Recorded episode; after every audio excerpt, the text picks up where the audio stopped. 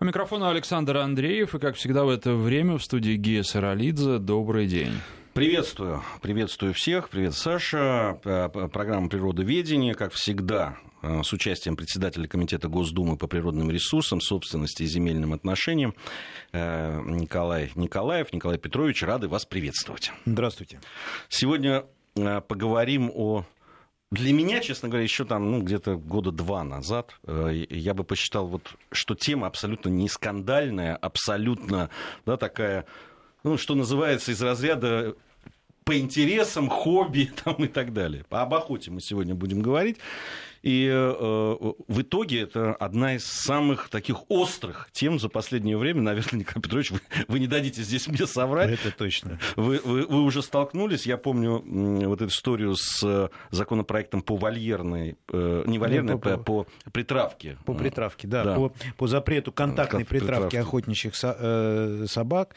И на самом деле Э, как только любой вопрос возникает о регулировании охоты, это э, абсолютно диаметральные точки зрения, э, взрывается медиапространство. Почему? Потому что, с одной стороны, люди, которые занимаются охотой, и их миллионы и миллионы людей в нашей стране, с другой стороны, это зоозащитники, которые считают, что вообще сама по себе охота – это атовизм, да, нужно запретить, отказаться. И, и вот абсолютно черное и белое. Да, да, здесь, к сожалению... такое столкновение горожан, и горожан, причем в том смысле слова, вот людей, которые пределы города не покидают, живут на асфальте, и а, людей сельских, которые живут на земле. Нет. И они вот, иногда и... не могут понять друг друга. Я бы сам так, наверное, охарактеризовал вот это противостояние, но нет. На самом деле, а, вот участвуя а, последним, вот по предыдущему году в форумах, я как раз вел площадку охот а, на лесных форумах. И могу сказать, нет, это противостояние идеологическое, идейное, я да. бы сказал. А, здесь э, абсолютно неважно, в какой местности человек живет, но за последние годы а, просто выросло и поколение людей, которые к охоте относятся невероятно негативно. Ну, Просто резко отрицательно. С одной стороны, да, с другой стороны, я вот э, с трудом представляю себе таких людей где-нибудь на селе, потому что я помню, как в прошлом году а, был в Киргизии, и там просто папа с детьми разделывали барана. Для городского человека это действительно выглядит достаточно дико, а он передает знания, опыт э, своим детям, а детям там было от 10 лет и, по-моему, до двух. Все внимательно следили за тем, что он делал. Но действительно здесь... Здесь еще национальные традиции. Важны. И национальные традиции. Но вот очень правильно э, Гей говорит, что э, национальные традиции на самом деле это э, ну, такие ценностные установки, да, потому что действительно вопрос, может ли испытывать животное Э, какую-то боль или мучение. Э, это вопрос, который э, уже относится к более высоким, что называется, материям. Да? Есть ли душа, там, нету души и так далее. То есть это ценностные установки такие. И, конечно, как, как всегда, когда речь идет о ценностях, это часто очень непримиримые позиции, которые вот даже сблизить очень сложно. Да, мне кажется, что в этом есть, и, э, и я об этом прямо говорил нашему охотничьему сообществу, это есть во многом и их вина.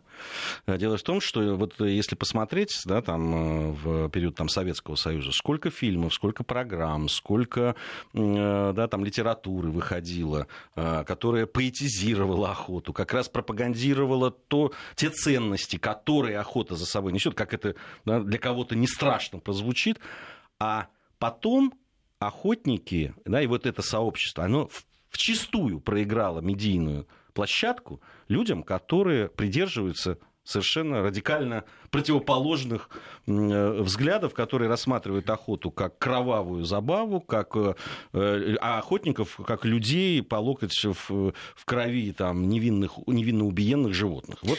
Ну, вообще, на самом деле, это тенденция такая международная, и вот буквально на днях была опубликована новость, что э, во Франции был принят закон, в соответствии с которым уже за воспрепятствование охоте можно быть наказанным. Да? То есть вот э, такие радикальные подходы к этому вопросу, они привели к тому, что пришлось на законодательном уровне защищать охотников. Но я хочу обратить внимание на то, что вообще, если мы говорим об охоте как о неком распоряжении государством своим ресурсом природным, то во многих странах ведь охота это огромный бизнес, который именно государственный это целая бизнес. Отрасль, это да. отрасль, которая э, приносит колоссальные доходы э, и казне, и людям, которые в э, этой отрасли задействованы.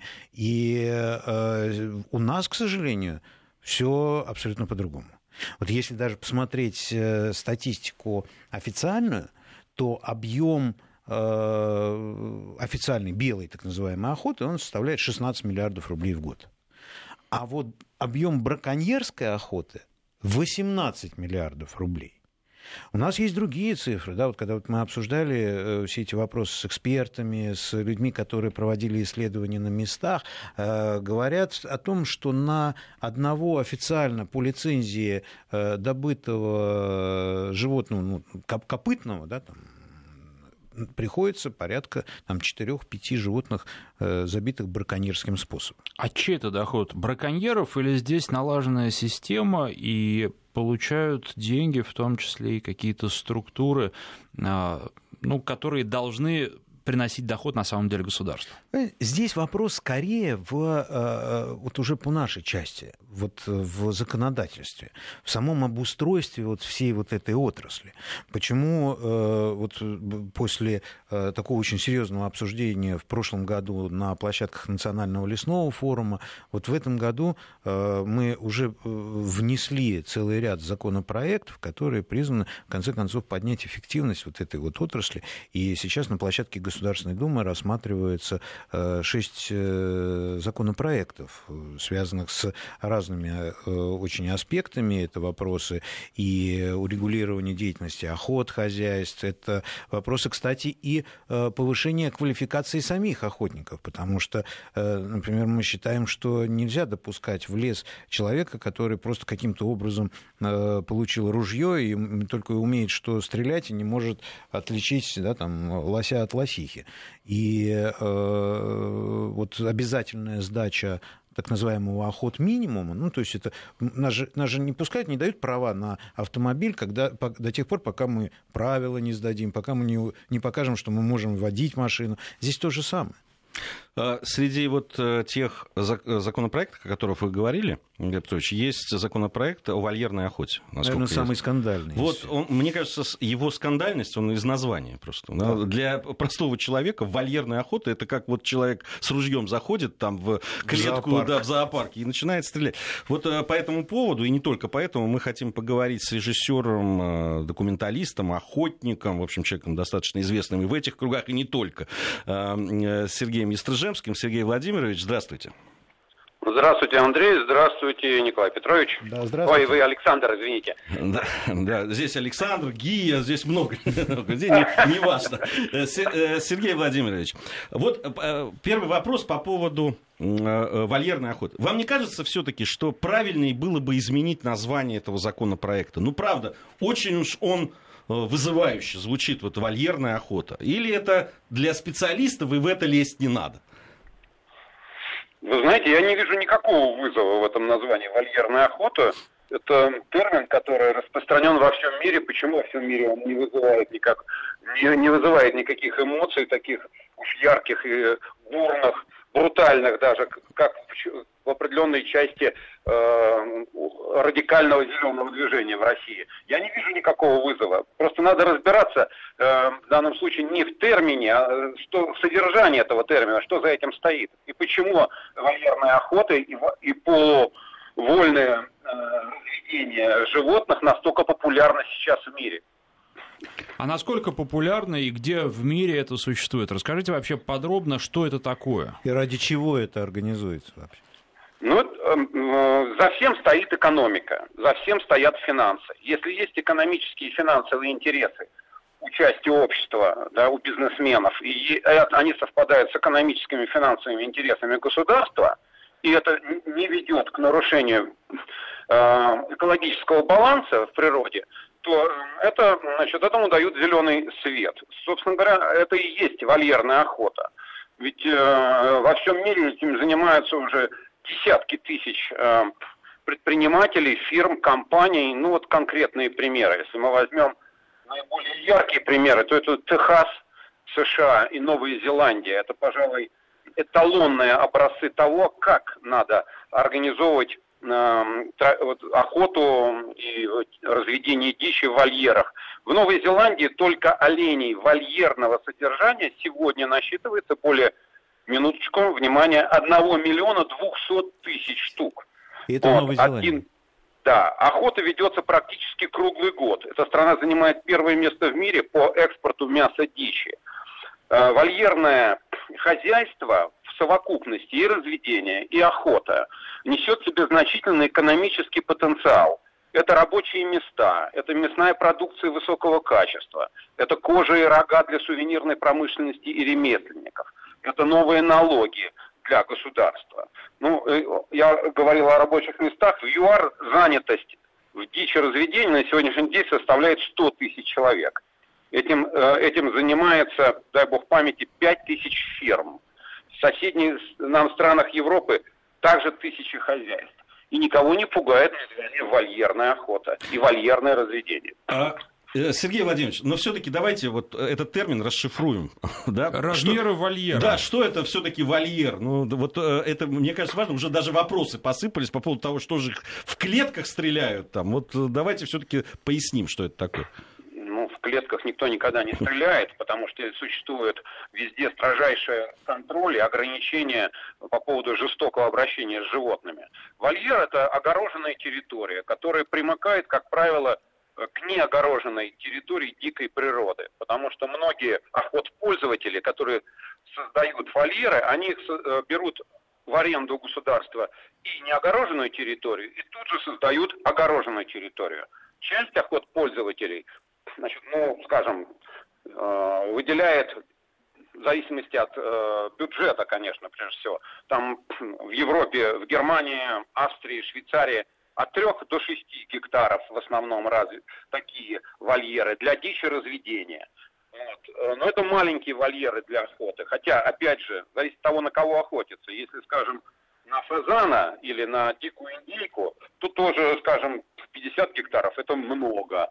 А для если, э, если э, парнокопытные, там, копытные животные, то э, тут надо говорить о количестве э, животных на один гектар. Но, опять же, могу сказать, что ни один здравомыслящий инвестор, охотпользователь не допустит перенаселения у себя в вольере, потому что это грозит ему эпидемиями среди животных, падежом животных и, соответственно, потерей инвестиций. Значит, это огороженная территория, которая используется для, прежде всего, дичи разведения. Вот. Если большие вольеры, это также используется для охоты.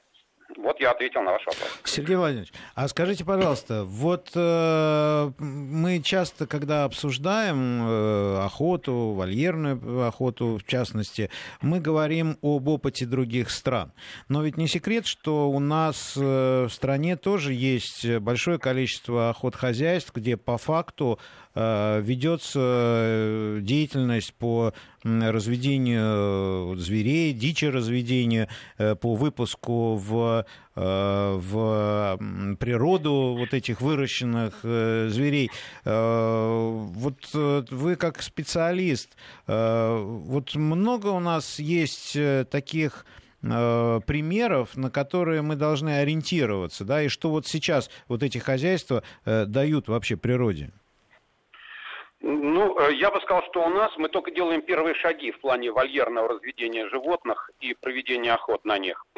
Ну, у нас есть уже несколько таких примеров. Э, это первооткрыватели, первопроходцы, правильно сказать, в плане дичи разведения, когда охотпользователи на свой страх и риск, на свои собственные э, ресурсы, опираясь на свои собственные инвестиции, занялись дичи-разведением. Но я вот могу назвать хозяйство Александра Шишкина в Владимирской области, у которого две с половиной тысячи оленей стада на сегодняшний день. Это, наверное, самое крупное хозяйство по разведению европейского благородного оленя.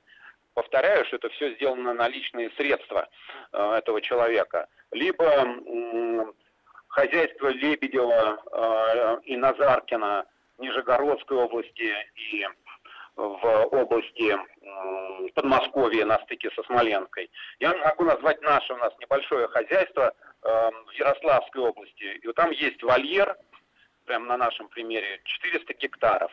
Вот э, когда мы его значит, создали, там не было ни одного оленя. Вот мы подкупали этих оленей, туда их запускали. Это пятнистый олень, который хорошо адаптируется к полуболотистой местности. На сегодняшний день количество оленей, ну, наверное, достигает порядка где-то 300. Вот. Мы начали этим заниматься 3-4 года назад. И до сих пор оттуда было изъято из, этой, э, из этого вольера, э, ну, наверное, не больше 5-8 шильников. Значит, шильники это такие молодые олени с все острыми э, рогами, которые в период гона могут э, ранить, э, не дай бог, убить и э, хороших э, оленей, которые являются э, имеют важную роль с точки зрения разведения. Вот, поэтому таких эталонных быков. Поэтому я вам говорю, что разумные люди, а все-таки подавляющее большинство тех, кто вкладывает свои деньги э, вот в подобного рода хозяйства, я просто других примеров не знаю. Если бы знал, бы сказал бы, да, знаю людей, которые, скажем, э, действуют вопреки разуму. Таких не, пока не видел еще. Они не доп, никогда не допустят э, и большого количества животных и не допустят ущерба вот этому, этой популяции. Э, у меня короткий еще, Сергей Владимирович, вопрос, который вот мы с этого начали, по поводу такого противостояния, да, там людей, которые за да. охоту и которые против, если глобально брать.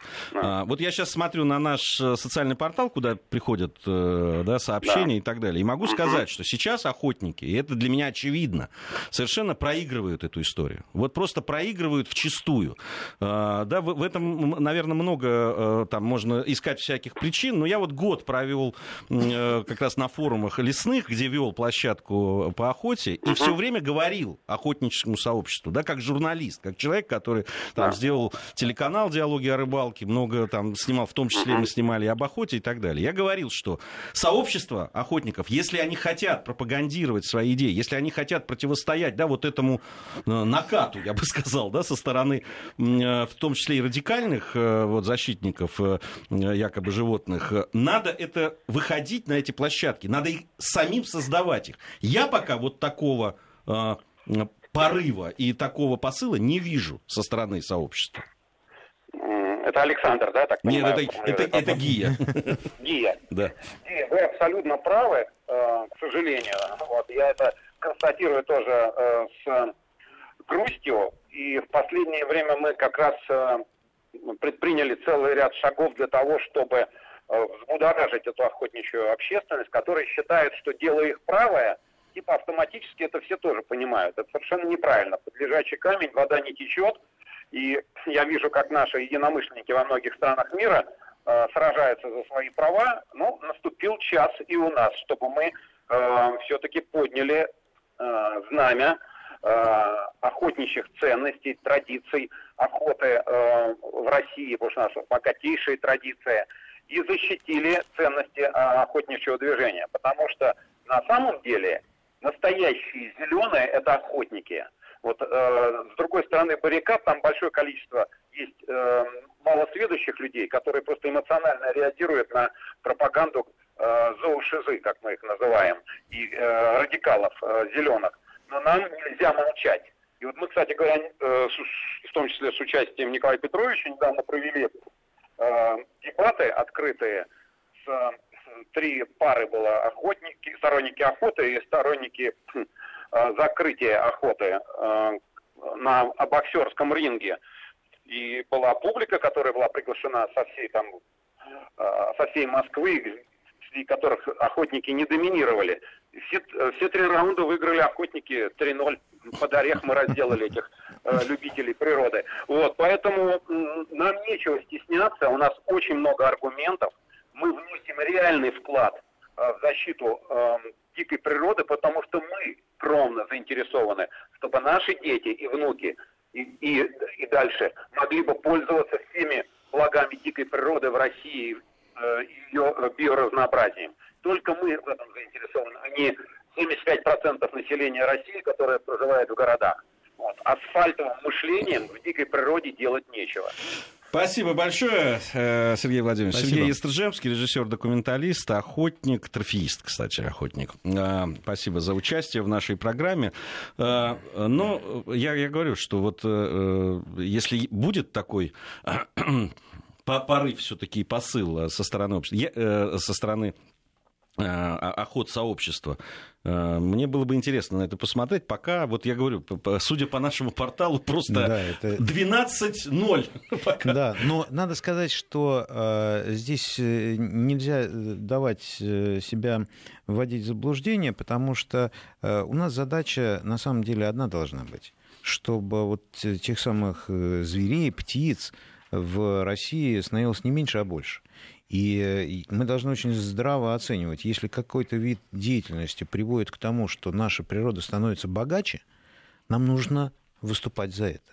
Если есть, появляются какие-то риски с точки зрения того, что э, у нас э, будет нанесен вред природе, нам надо купировать вот эти риски. И вот это мы как раз вот при такой вот очень непростой дискуссии мы должны все-таки обеспечить в нашем законодательстве. Да, э, это, это так, Николай Петрович, но тут не избежать этического вопроса. Конечно. А, он, кстати, вот наши слушатели, которые пишут сейчас, они как раз пишут об этическом вопросе. Давайте да? с этого начнем, как раз после новостей. Мы сейчас должны прерваться буквально на пару минут. Напоминаю, что в студии председатель Думского комитета по природным ресурсам, собственности и земельным отношениям Николай Николаев, Гей Саралидзе, Александр Андреев. Вернемся через несколько минут. Председатель Думского комитета по природным ресурсам, собственности и земельным отношениям Николай Николаев, Гия Саралидзе, Александр Андреев. Вы знаете, вот как человек далекий от охоты, с одной стороны, с другой стороны, а мне в голову пришел другой пример. А, может быть, чем-то похожий и чем-то различный. А, есть такие серые попугаи Жако. Они очень популярны, их разводят, держат дома, потому что они очень хорошо имитируют человеческую речь. Они находятся в списке СИТЕС, это организация, которая призвана защищать э, дикий, дикую природу, и а, они некоторое время назад были переведены из одной категории в другую, более жесткую. А, это делали для того, чтобы а, защитить попугаев а, от, потому что их ловят в дикой природе и привозят. Mm-hmm. Контрабанды в основном, думаю, что многие видели эти жуткие кадры, когда животные там упакованные буквально вот там, да, штабелями. По, штабелями, да, и часть из них погибает при транспортировке браконьеры действуют совершенно. Но вот, к сожалению, чего добились ужесточением этих норм? А, того, что раньше местные жители, а эти ареалы питания этих попугаев в Центральной Африке, а, значит, местные жители раньше их, в общем, ценили, потому что если этого попугая поймаешь, а поймать это, конечно, сложнее, чем убить, тогда заработаешь достаточно много. И То есть его перепродашь, да, и попугаи при этом в природе сохраняются за счет того, что их пытаются поймать. Естественно, часть животных улетает, они не очень там склонны летать, они больше ходить любят по веткам, там по земле, вот, но тем не менее. А, и, в общем, был какой-то баланс. Часть отлавливали, отлавливали часть а, оставалась. После того, как ужесточили требования, а, попугаев стали просто убивать, чтобы есть. И их популяция стала резко сокращаться. Поэтому вот благими намерениями очень часто, к сожалению, дорога в ад выстилается. Ну, знаете, здесь надо не забывать, что Э, восприятие действительно горожанина и человека, который живет э, вот рядом с природой и э, живет за счет природы, да, оно абсолютно разное. Вот, например, если говорить о охоте, то если в городе мы часто видим призывы даже вообще запретить охоту, зачем она нужна, это, так сказать, не, только жестокое обращение с животными, то э, давайте поедем куда-нибудь в тайгу, и там, на север Иркутской области, например, и спросим, что для этих людей охота.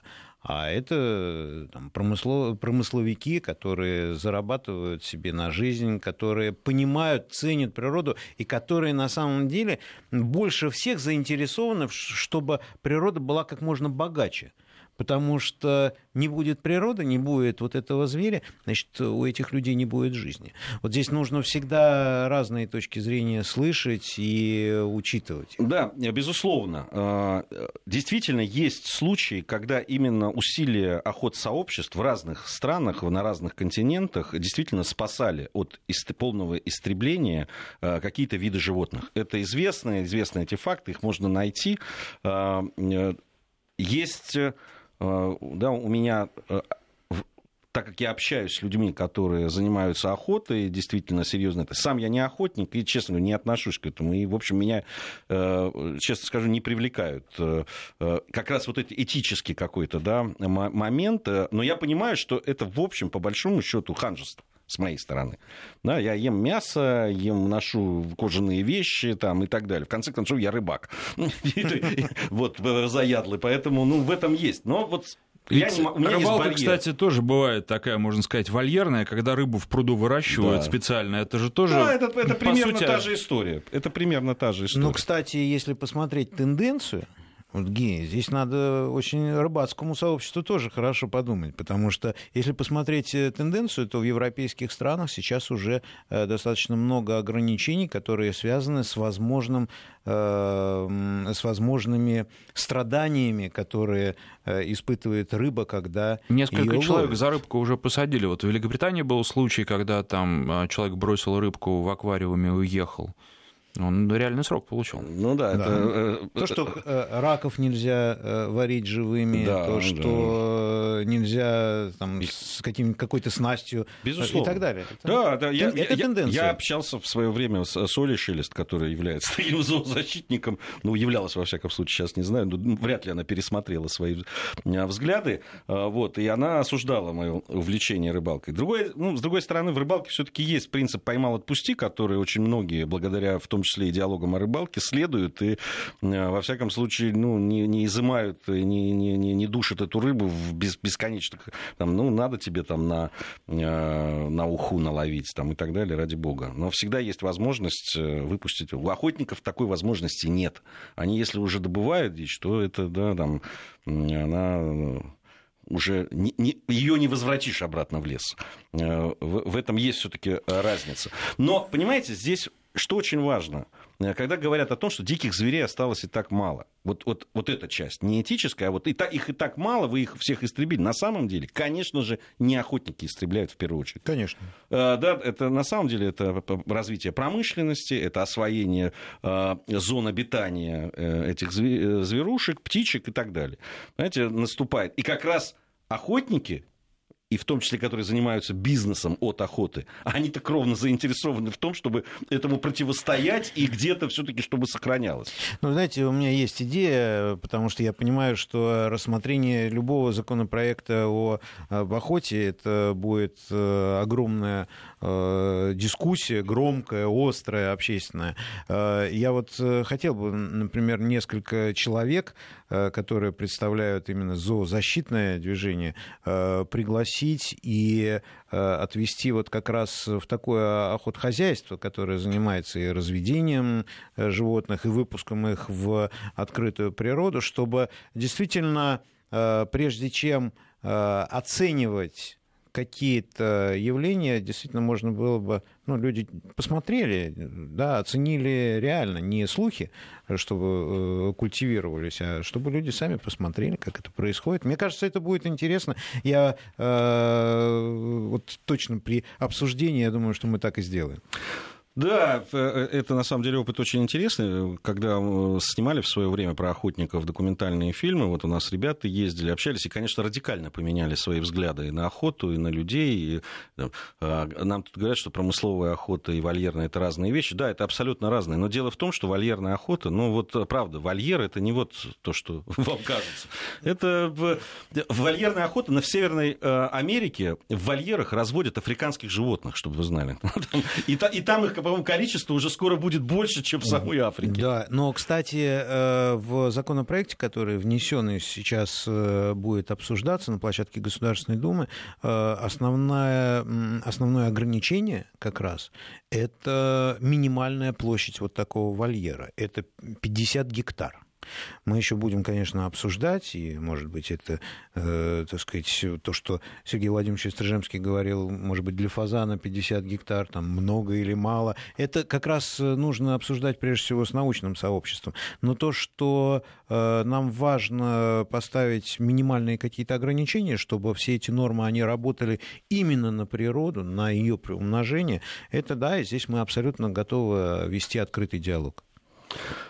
Да, здесь еще надо специалистов, конечно, слушать, потому что когда люди вообще ничего не понимающие в этом э, начинают об этом рассуждать, ну, э, получается очень э, глупо. Нет, ну здесь как раз нужно объяснять на самом деле людям, как дела обстоят на самом деле. Да, и да. показывать, показывать, это, давать и, возможность и, посмотреть это своими глазами. Да, безусловно. И поэтому я вот Сергею Стрижемскому об этом и говорил, что надо бы как-то охотникам по этому поводу все-таки поменять свое отношение. Большое спасибо, Николай Петрович, председатель Комитета Госдумы по природным ресурсам ресурсам собственности и земельным отношениям. Николай Николаев у нас был в программе. Вести ФМ. 12 часов 45 минут в Москве, и сейчас а, мы продолжаем, но уже будет другая тема. Поговорим о детских игрушках, потому что некоторые детские игрушки выглядят так, что пугают даже взрослых. Хотя кому-то нравится. Да, кому-то нравится, психологам нравится. Я удивился, на самом деле. Э, э, мы сегодня не будем э, подробно об этом говорить. Мы действительно хотим большую программу. Ну, собственно, времени мало осталось, да. но анонс сделать мы, вполне да, можно. Мы вот так заявочно, таким, в такой анонсик за эти там минуты, которые у нас остались. Я напомню вот информационный повод, так скажем, к тому, что мы хотим, о чем мы хотим говорить. А, было предложение запретить э, игрушечных монстров, вампиров, всяких вот этих вот страшных существ. А, а, часть из сообщества медицинского, в том числе именно педиатрического, да, детской медицины, считают, что такие игрушки могут травмировать детскую психику, и ничего хорошего в этом нет, тем более, что сейчас действительно засилье вот таких игрушек. Э, ну вот мы как отцы, наверное, с Сашей можем по этому поводу э, в общем, достаточно авторитетно заявить, что так оно и есть, в общем. Вот. Другое, другая часть, э, и среди них, кстати, довольно много, я просто посмотрел, много психологов, Э, именно детских психологов, которые говорят о том, что э, ничего страшного в этом нет, э, и что повреждение психики наносится совсем другими вещами, в основном людьми, и в основном близкими, как считают психологи, и так далее. Вот такое, два таких мнения противоположных, и, конечно, хотелось бы поговорить о том, а, что вы думаете по этому поводу, ну и свою точку зрения, наверное, тоже за, за то время, которое у нас осталось, высказать. Э, я действительно всегда поражаюсь тому количеству вот этих детских игрушек-монстров, которые присутствуют в наших больших детских магазинах. Э, я, я Нет, не опять же, понимаю. игрушки у монстра, наверное, бывают разные. Мы говорим про тех, которые пугают вот именно некоторых взрослых. Потому что, ну, мы знаем мультфильм «Корпорация монстров». Монстры там не страшные, наоборот, они добродушные. И такую игрушку ребенку вполне можно купить, да, потому что это монстры, которые как раз отказываются жить по законам монстров, э, и они добрые, хорошие, они вот несут что-то позитивное детям. Ну, может, может быть. Ну, э, дело, конечно, не наше, да, не мое с тобой, там делить их на те, которые нужны. Нет, мы которые... можем делать это как родители, вполне. Да, вот в том-то и дело. Вот, а, а, а есть вообще эта проблема или нет? А, вот на первый взгляд, ну, когда заходишь в детский магазин, на мой взгляд, ну, мой, мой личный взгляд, такая проблема есть, и об этом надо говорить. Я не берусь, я не, не детский психолог, я не там, педиатр и так далее, но э, вообще количество каких-то, ну, таких устрашающего вида игрушек, либо очень агрессивных, это их ну, две трети, на мой взгляд, да, там либо это какие-то роботы, там, да, стреляющие, либо, то есть, э, в которых есть агрессия, ну, безусловно, есть. С другой стороны, я, я был мальчишкой, В общем, сказать, что у нас были мирные игры, ну, я тоже не скажу. Понятно, что были и автоматы, и самодельные какие-то луки, ружья, самострелы и так далее. Но вот, э, конечно, в нашей жизни не было вот этих игрушек, которые там, ну, там вот вампиры, например, я там видел вот просто ну, со, с этими клыками, и даже кровь у них там течет. Ну, там. ну в общем, как-то действительно, ну, я бы не знаю, как отреагировал. Нет, там лет есть 5. и такие куклы с какими-то огромными синяками под глазами, да, вот э, явно неестественного вида, и Тут э, вопрос, на самом деле, он э, перекликается с вопросом охоты, потому что охотники, по сути, людям, которые живут на асфальте, ничем не мешают, потому что охота происходит в совершенно другом месте. Да, здесь вот вопрос моральных принципов. И очень много э, написавших нам написали, что охоту надо запрещать в любых видах, там, просто потому что они считают, что это неправильно. И они, наверное, эти люди таким образом сами становятся лучше, считают себя лучше, если вот они выскажут такую точку зрения, да, при этом не задумываясь о последствиях и не задумываясь о том, а, в, каких, в каком случае животных останется в нашей стране больше, а в каких их будет меньше, их продолжат истреблять, потому что браконьеры все равно будут, и а, когда речь даже идет о вольерной охоте, хозяин вольера будет следить за тем, чтобы к нему браконьеры не заходили, а когда все это а, в дикой природе, которая никем не контролируется, или контролируется лесничим, который один на сотни и сотни десятков километров, там на десятки и сотни километров, а, то он просто физически не может за всем уследить происходящим.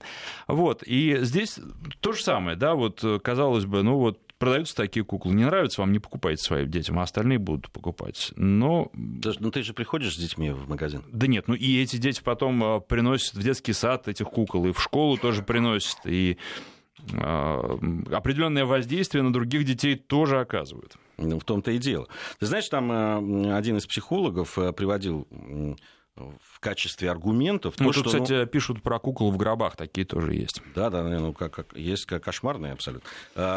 Э, приводят, что, ну, э, ну, и даже в детских сказках всегда есть там положительный герой, а есть там Кощей Бессмертный, Баба Яга и так далее. Вот скажи честно, в твоем детстве ты много кукол Кощея Бессмертного видел или Бабы Яги, вот с которыми дети играли? Э, в моем детстве нет. Ты знаешь, вот, вот у нас единственное... Я, я, я ни разу не видел. Просто. То есть они где-то были изображены там и, и в книжках и так далее, но в качестве игрушек мы не, не играли ими никогда. Но у меня не было такого. И, в общем, э, и, и э, когда старшие дети у меня э, были тоже. Ну, были. Я вот вспоминаю, когда играли, ведь играли, как вот тогда было, в войнушку, да, и были наши и фашисты. Всегда вот это было такое деление. Но я вспоминаю про солдатиков, опять солдатиков, по-моему, таких не было. То есть солдатики все у нас были какие-то либо нейтральные, какие-нибудь там викинги появились в какое-то время, либо... Нет, э, э, из солдатиков я помню, ну, самые распространенные были русские эти, э, богатыри и шведские, там, или как крестоносцы, в общем, не знаю уж их происхождение, но какие-то там тевтонцы, в общем. А были, кстати, у нас солдатики вот времен э, Великой Отечественной войны были только отечественные. Там, по-моему, даже угу. немецких этих не было. Немецкие, может быть, были коллекционные какие-то прям, да, были, вот. да, там это были красноармейцы, помню, были тоже. Помнишь, конница такая, mm-hmm. там с этим. Вот это, это помню. Но дело в том, что даже если брать куклы, да, вот э, мы сейчас о куклах много в основном говорим, куклы, ну вот были. Они вообще игрушки были позитивные. Позитивные. Все. Да, без ну, исключения. Ну, правда, я помню, как была дискуссия о том, нужно ли э, детям покупать вот э, э, игрушки в виде оружия, которые вот прямо точно э, да, там, имитируют настоящее оружие там, и так далее. Не, оружие, конечно, было, да. И было много техники всяких, экскаваторы там, ну и военная техника была. Да, военные, там танки были, были грузовики всякие, железные дороги были очень популярны. Но, э, конечно, игрушек там, ну, в моем детстве было маловато, прямо скажем, и они стоили очень таких приличных денег, и действительно там в год тебе дарили обычно, ну, две, два раза ты получал новые игрушки, это был день рождения и Новый год. Вот, в общем, остальное шансов было мало, потому что это было, ну, для семьи достаточно затратно. Э, Хорошее это было время, но безвозвратно ушедшее. Да, вот, а, а есть ли э, вот в этом э, засилье, я бы даже вот просто это слово сказал, сейчас вот таких вот э, ну, каких-то, не то что нестандартных, нестандартно это, это не, не обязательно плохо, нестандартно это зачастую очень хорошо, а именно вот эксплуатирующих какой-то страх, эксплуатирующих вот эти все истории с вампирами и потусторонним миром, не знаю. Для, для, для меня, мне кажется, что это ну, на мой вкус, это все-таки страшно как-то для ну, детей. Ну, кстати, а, вот э, что касается сказок, сказки были действительно страшные. Многие, да, они, опять же, были годами, веками адаптированы. Сейчас просто дискуссия по поводу запрещения красной шапочки на Западе, потому что она там сексистская и тому подобная э, сказка. Вот. Но вот сказки были, да, сказки, некоторые из них, э, сейчас я знаю, многие родители уже не читают, не читают того, что им в свое время читали, потому что там какие-то прям вот ужасы и все. Но, э, опять же, тема для большого обсуждения. Да, да, безусловно, безусловно. Я надеюсь, что мы специалиста пригласим, и со специалистом это обсудим уже так подробно. Спасибо, Гея Саралидзе.